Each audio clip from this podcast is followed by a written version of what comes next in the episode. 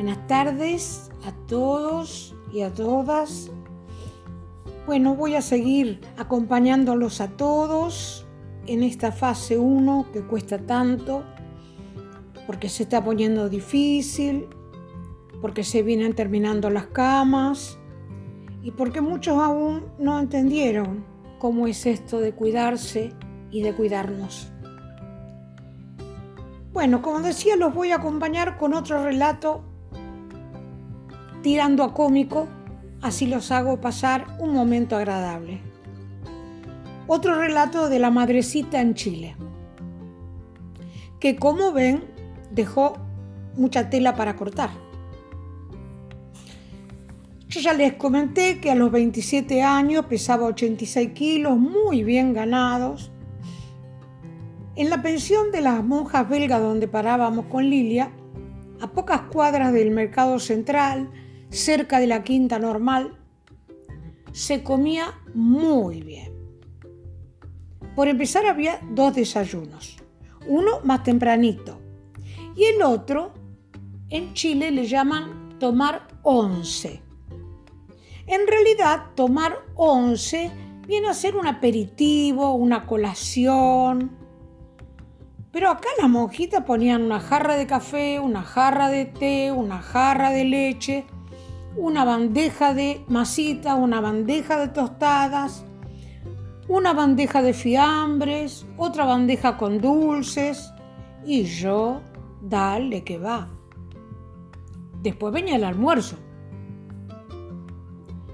Claro, un día estaba Lilia allá en Chile, como dije, me agarró un fuerte dolor de cabeza. Y según me dicen, fiebre. Yo como siempre fui una persona muy sana, no sabía ni lo que era tener fiebre ni nada. Pero las hermanas se ve que me tomaron la fiebre y me dijeron que tenía fiebre. Entonces decidí ir al consultorio del hospital, como corresponde, de la Universidad Católica. Allí en la guardia me toman la presión, tenía 22 y medio. Pero yo como jamás tuve nada, no le di ninguna importancia a tener 22 y medio de presión. El médico sí se asustó y me dijo que me tenía que internar. Bueno, yo lo tomé como una aventura más. Me alojaron en una habitación para cuatro personas. Las cuatro personas estábamos allí para hacer análisis, o sea, estábamos sanas en general. Nos hicimos bastante compinches las cuatro. A ellas, sus familias, le traían todos los días comida, un pollo al horno, papas, para aumentar un poco lo que le daban en el hospital. Y me invitaban, y yo arrasaba con todo, con todo lo que me invitaban. Alguna por ahí decía yo no tengo hambre, yo liquidaba todo. Nos hacían análisis permanentemente y como vi que la cosa se iba prolongando, le pedí a Lilia, creo que le pedí a Lilia, no recuerdo, que me traiga la guitarra, una guitarra que yo había comprado para traérsela a mi papá de regalo cuando volviera. Y ahí estaba yo, como estaba bien, con mi batita del, del hospital puesta, iba cantando entre los enfermos, entre las camas, de cara dura. Canciones que se acomoden a las tres únicas notas que yo sabía en la guitarra. Así que andaba en camisolín, pero todos me decían madrecita igual. Creo que cantaba Gitanos en mi corazón, no me acuerdo qué cantaba. Fíjense que a pesar de que yo le daba duro al diente, bajé de entrada nomás 7 kilos.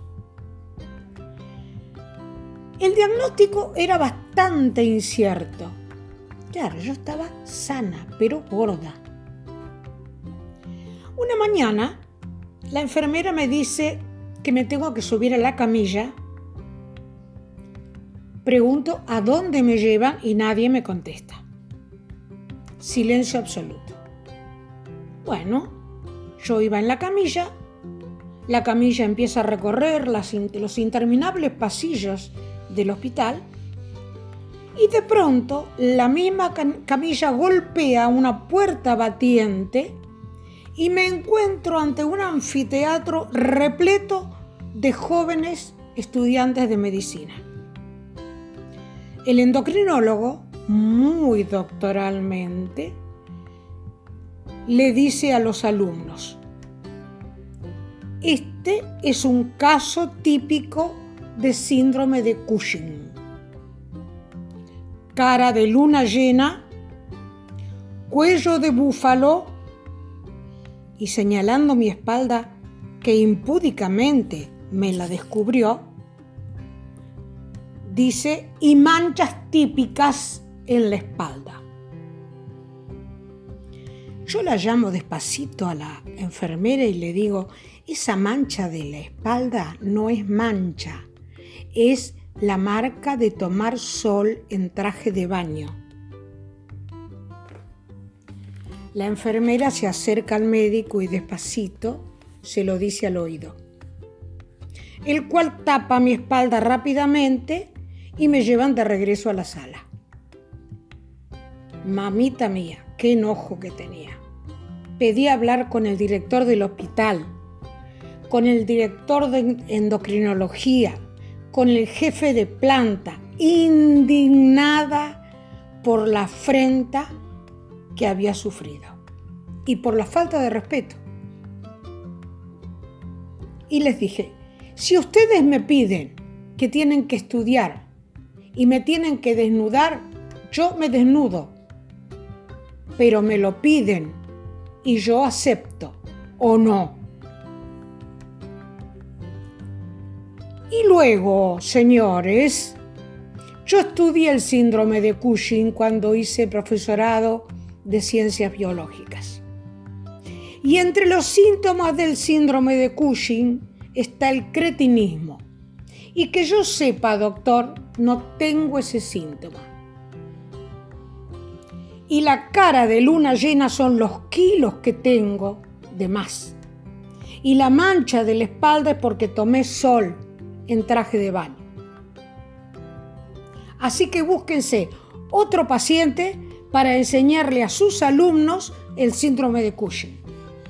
Yo este fin de semana pienso salir, me voy a ir a ver a Fidel que viene a la Plaza Subercasó a inaugurar un busto del Che Guevara. No, madrecita, no, usted no se puede ir, porque ahora tenemos que iniciar otros estudios. Yo me voy a ir. Si quieren, le firmo que es bajo mi responsabilidad, pero yo me voy. Y si quieren, vuelvo el lunes. Así lo hice. Le firmé que me iba bajo mi absoluta responsabilidad y regresé el domingo a la noche. Y siguieron haciéndome estudios que no dieron absolutamente nada. Yo ya a, esa altura había bajado 10 kilos. Me sentía genial, me sentía muy bien y decidí que me iba a retirar directamente que me iba a dar el alta. Cuando me voy a retirar, pido, por cierto, los estudios, un montón de análisis. Todo bien. Cuando me retiro entonces me dicen, me dan entrega en la cuenta. La cuenta, pero esto es un hospital de la Universidad Católica y yo soy una religiosa. Sí, pero esta es la cuenta. Yo no tengo plata. Soy de una congregación argentina. O sea, soy extranjera aquí. No tengo un peso. Me miraron con cara de estupor. Se ve que yo consideré que al ser universidad católica yo estaba autorizada. Vaya a saber qué pensé. Que yo estaba protegida por la iglesia. No sé qué pensé. Tampoco sé qué pensaron ellos. La cuestión es que con la arrogancia de la juventud salí muy oronda con mi guitarra, saludada por todos. síndrome de Cushing. A buscarse un enfermo de verdad para enseñarle a los estudiantes qué es el síndrome de Cushing. Evidentemente tenía mucha seguridad en mí misma y en determinados principios. Y además conocí a Fidel